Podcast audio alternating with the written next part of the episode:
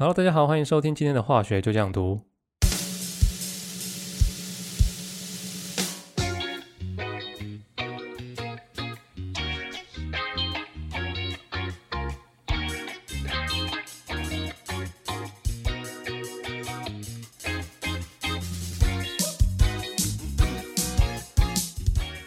上礼拜，我们首次停更，跟大家说声不好意思，因为上礼拜母亲节，然后时间排不出来，没有掌握到时间去预录这一集。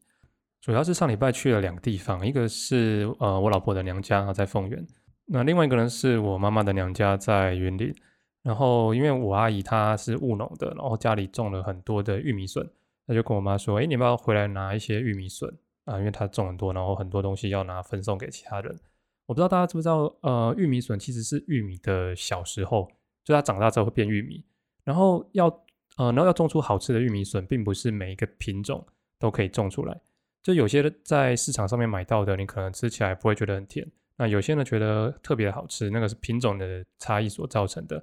那如果你要吃好吃的玉米笋的话呢，你要记得去找所谓夏强的玉米笋啊，它有叫做哈强啊，啊，夏天的夏，然后呃强弱的强，叫做夏强的玉米笋。种起来就会特别的好吃，特别的鲜甜。那我们当晚呢就直接来煮汤啊，真的是蛮好吃的，好推荐给大家。不知不觉变成了农产品的推荐台啊。我们今天来跟大家稍微聊一下浓度的事情。浓度算是我们在生活当中非常常见的一个参数。我们一般会想用到浓度来表达事情的时候，都是在吃的方面啊，比如说这个东西吃起来怎么那么甜，这个东西吃起来怎么那么咸。但是每一个人对甜跟对咸的感受是不一样的。你觉得的很甜，弟妹不一定觉得很甜。那他将来喝饮料就喝全糖的。又或者是说，你觉得很甜的东西，台南人不一定会觉得很甜，懂我意思吗？所以我们强调了好几次，我们在科学上表达一件事情的时候，我们为了要能够让所有的人都能够有一样的感受，我们就会把这一项的参数做成数字化。我们做成数字化的时候，一就是一，二就是二，没有什么叫做我觉得比较甜，我觉得比较咸，你觉得比较淡啊，没有这件事情。当我做成数字化的时候，所有的人看到的东西就都是一样的。好，所以数字化它的优势就在于说，它可以带来精准的感受，而且更重要的事情是，数字化之后，你就可以透过量测的方式重新再现出，呃，比如说你手边这一杯饮料，或者是说你任何一个主菜的配方。你就不用再看着料理书上面写说什么盐巴少许就加下去，你还是觉得太淡。好，那你终于知道呃浓度它数字化有多重要之后呢，我们再来看一下我们要讲到所谓的浓度，它有哪些要素是你要注意到的。假设你手边有一杯饮料，你觉得它太甜了，那你会做什么事情？通常是加水，对不对？那或者是说，如果你是制作这一杯饮料的人，你希望下一次不要再那么甜。你要做的事情呢，除了加水，或者是说，呃，我的糖本身就可以加少一点点。所以你看到构成浓度，它其实是有两个要素的，一个是水，一个是糖。糖是溶在水里面的，所以你看到一个叫做溶质，溶质就是要溶进这个水里面的。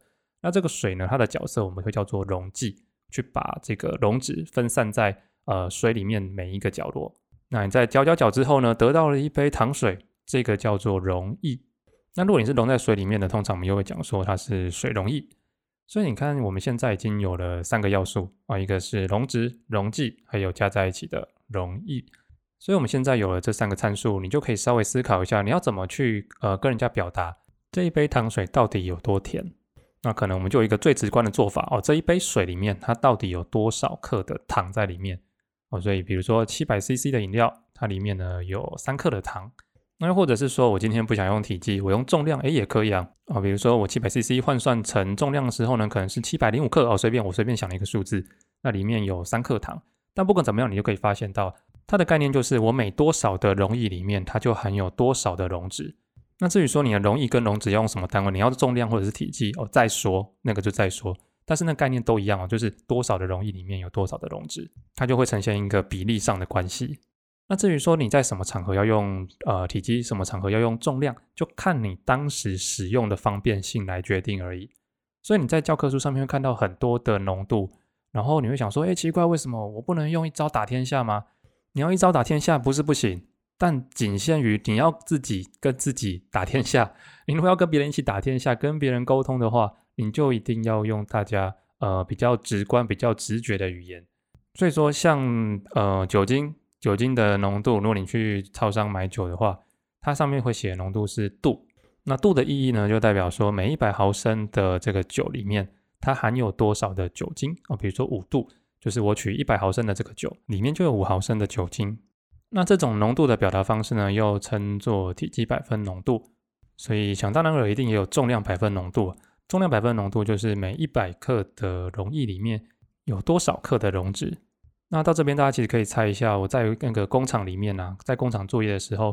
嗯，你觉得应该是重量百分浓度还是体积百分浓度，在作业的时候会比较方便？啊，一二三，答案揭晓，答案是重量百分浓度。因为最主要在工厂作业来讲啊，他们在重量的称量上面会比体积还要来的方便。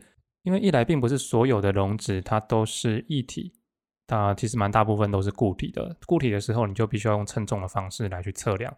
你用体积来测量的话，一定会不准。那二来呢？你在做化学计量的时候，呃，我们用质量才可以知道这里有多少的摩尔数嘛。所以还是回归到我们老话一句哦，主要就是方便为主。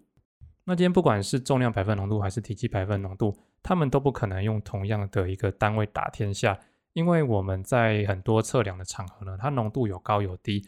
当你今天浓度非常非常低的时候，你再用重量百分浓度或是体积百分浓度来表达，你会造成沟通上的困难。什么意思？我举个例子来讲，通常我们在做一些危害性物质的化学检验，那些物质的量都是非常非常的少。比如说你在做农药残留浓度的检验，哎，你发现这个农药它的浓度是有超标的，比如说可能每一百万克的茶叶里面有五十克的农药在里面，这个时候你再用重量百分浓度表达，你稍微除一下，你就会得到零点零零五 percent 这样子的一个结果。好，今天是小数点以下三位，那如果今天是六位、八位、九位。你在写的时候，你不仅会造成你的困难，看的人也会有很大的困难。那我们先前呢有稍微提到过，我们人在判读数字的时候，不管是小数点太多，或者是呃整数的部分太多，都会造成你判读不易。我们都会尽量调整数字的单位，让这个数字呢读起来比较方便。我们呢会尽量把数字控制在一千以内，或者是说小数点两位以内。比如说，呃，以克来讲好了，你在一千以内呢，我们都会用克嘛。那你到一千以上就开始会有公斤出现。你看，它很努力的让你不要去碰到一千这个数字。那如果是数字比较小的状况下，比如说零点一、零点零一、零点零零一克的时候，就开始出现了毫克。你看，它也是尽量让你不要去碰到小数点，呃，以下第三位之后的事情。所以，像回到刚刚，我们在表达非常小的浓度，我们就不太会用体积百分浓度或是重量百分浓度，因为那样除起来有太多的小数要去做判读。这个时候，我们就会用 ppm 这个单位。那 ppm 跟百分浓度其实它们是一样的概念，它们也是比值，它们是没有单位的。你要注意，不管你今天是重量百分浓度也好，或者体积百分浓度也好，它们除出来的东西都是没有单位的。因为你看你的分母放重量，然后分子也是放重量嘛，所以除出来的东西那个重量跟重量会互相抵消。只是说在我们一般的解读上面呢，都是以重量百分浓度为主。呃，体积真的是除了酒类以外啊，其他场合真的是很少看到。那我们刚刚讲到 ppm 跟百分比哦，它们都是属于一个比值的概念。那像百分浓度呢，就是每一百克有多少克的溶脂；那百万分浓度呢，就是每一百万克里面有多少溶脂。哦，所以就这样子而已，它们彼此是差一万倍的关系。所以他们是可以做互相换算的。你只要把那个百分比乘上呃乘上一万，它就是百万分浓度，就是 ppm 的。那小孩可以再更小。如果你觉得 ppm 来表达数字的话，还是觉得太难判读，你还有 ppb、ppt。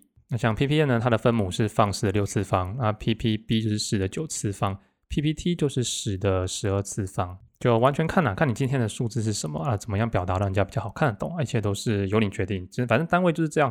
没有一定哪一个对哪一个错，只要你沟通上能够方便，让人家知道你要讲什么东西，那它就是一个很好的表达单位。所以，我们刚刚讲到这几个单位啊，在学术界上相对是没那么好用的。我们在学术上面讲化学反应的时候呢，都是直接用摩尔数来当做语言，会比较直觉一点嘛。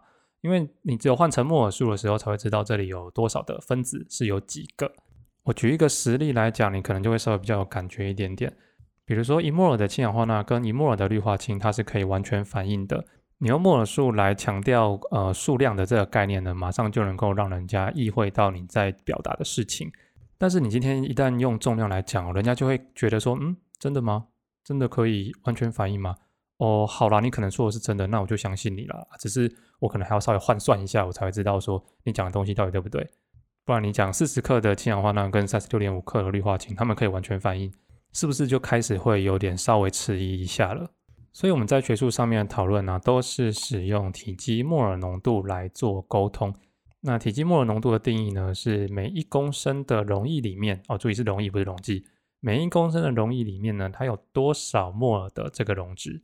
当我们用这样子的方式来做浓度表达的时候，你发现，在化学反应的化学计量就会快速很多，因为你已经事先把重量转成摩尔数了。比如说，呃，一 m 的盐酸跟一 m 的氢氧化钠。它们能够反映出多少的氯化钠呢？那今天假设你的氢氧化钠跟氯化氢都是在同一杯溶液里面，它不会有稀释的问题，那你马上就能够回答出它是产生一样的氯化钠，因为很直观，它已经变成摩尔数了。那另外你可能会在教科书上面还看到几种不同的单位，有像是重量摩尔浓度。那重量摩尔浓度跟刚刚讲到的体积摩尔浓度呢，它的定义是稍微有点不一样的。呃，重量摩尔浓度呢是每一公斤的溶剂哦，注意这边变成溶剂了。每一公斤的溶剂重，它有多少的摩尔数在里面？这么奇葩的单位，它其实能够使用的场合并没有很多。为什么我会说这个单位是很奇葩的？是因为每一种溶剂呢，它的密度其实都不太一样。像是水，它的密度是一嘛，但是呢，如果你是酒精或者是一些呃甲苯，它们溶剂的密度呢都是小于一的。那有一些像是二氯甲烷啊、氯仿啊，它们的密度都是大于一的。所以它们虽然同样都可以达到一公斤重，但是不同的溶剂它们所能提供的体积却是完全不一样的。你要想，因为溶质是溶在溶剂里面的，所以溶剂的体积决定了你溶质它的移动空间。所以这也就是为什么我们在做浓度的表达都是用体积摩尔浓度比较多了，重量摩尔浓度真的是相对少很多。你用体积摩尔浓度来表达呢，更能够强调出呃它这个分子在这个溶剂里面分布的空间状况是如何。你会遇到重量摩尔浓度的表达都是在沸点的上升、下降，或者是凝固点的上升或下降。在那个时候，因为体积它是会受到温度而有所改变的。这个时候，你如果再用体积摩尔浓度的话，它的浓度其实是不会固定，所以那个时候才会用到我们所谓的重量摩尔浓度，因为它不会受到温度影响。那我们这一集呢，提到了好几种不同的浓度表达单位，我们有重量百分浓度、体积百分浓度，呃，然后 ppm，还有重量摩尔浓度、体积摩尔浓度。这些浓度之间呢，它们都可以做互相的换算。只是说，因为每一个浓度它的定义不一样，所以你可能都需要做一些呃单位上的调整。你可能重量要换成摩尔数，或是摩尔数换成重量。那重量换成体积的时候，中间要透过密度来做换算。那不管怎么样呢，你在做换算的时候，我这边会都建议一个方法，就是你先画一个三乘三的九宫格，呃，其中一个三呢，你摆溶质、溶剂还有溶液；另外一个三呢，你摆克，就是摆重量哦，摆重量。然后摆摩尔数，再来摆体积。好，那今天你要从一个单位转到另外一个单位的时候，你先分析一下手边这一个浓度它的资讯要怎么填入这个九宫格里面。那你填完之后呢，你再看一下，当你要换成呃另外一个浓度的时候，你所需要哪些资讯，还缺哪一些东西，你就用手边的参数把它填上去啊。比如说你是重量摩尔浓度，你就会有溶质重，然后溶易重嘛。那假设这个时候你要把它换成体积摩尔浓度，那你就把这个溶剂的部分用密度把它推成体积，那溶质重的部分呢，你再用分子量我把它推成那个摩尔数，于是呢，这样就可以得到你要得到的那个浓度，甚至是我们今天没有提到的那个摩尔分率啊，也可以用这样的方式把它推出来啊。这边就推荐这个方法给大家参考。那节目最后呢，我们来稍微读一下听众的留言哦。呃，刘小静留言说，曾经很怕化学，但越听越有兴趣。你知道这个东西对创作者来讲真的是超级大的动力，因为我其实一直很想做的事情就是把一些自己的经验，然后透过自己的消化吸收，转换成让人家听得懂的内容。所以今天有你的留言，更让我更加确定知道说我现在是在做对的事情非常谢谢你，也很有这个荣幸可以让你有这样子的感受。那我们今天分享差不多就到这一边。喜欢我们节目的话呢，不要忘了在 Apple Podcast 给我们留下五星的评价。有想要对我说的话，也欢迎留言让我知道你的想法。那我们今天分享差不多就到这边喽，我们就下周再见了，拜拜。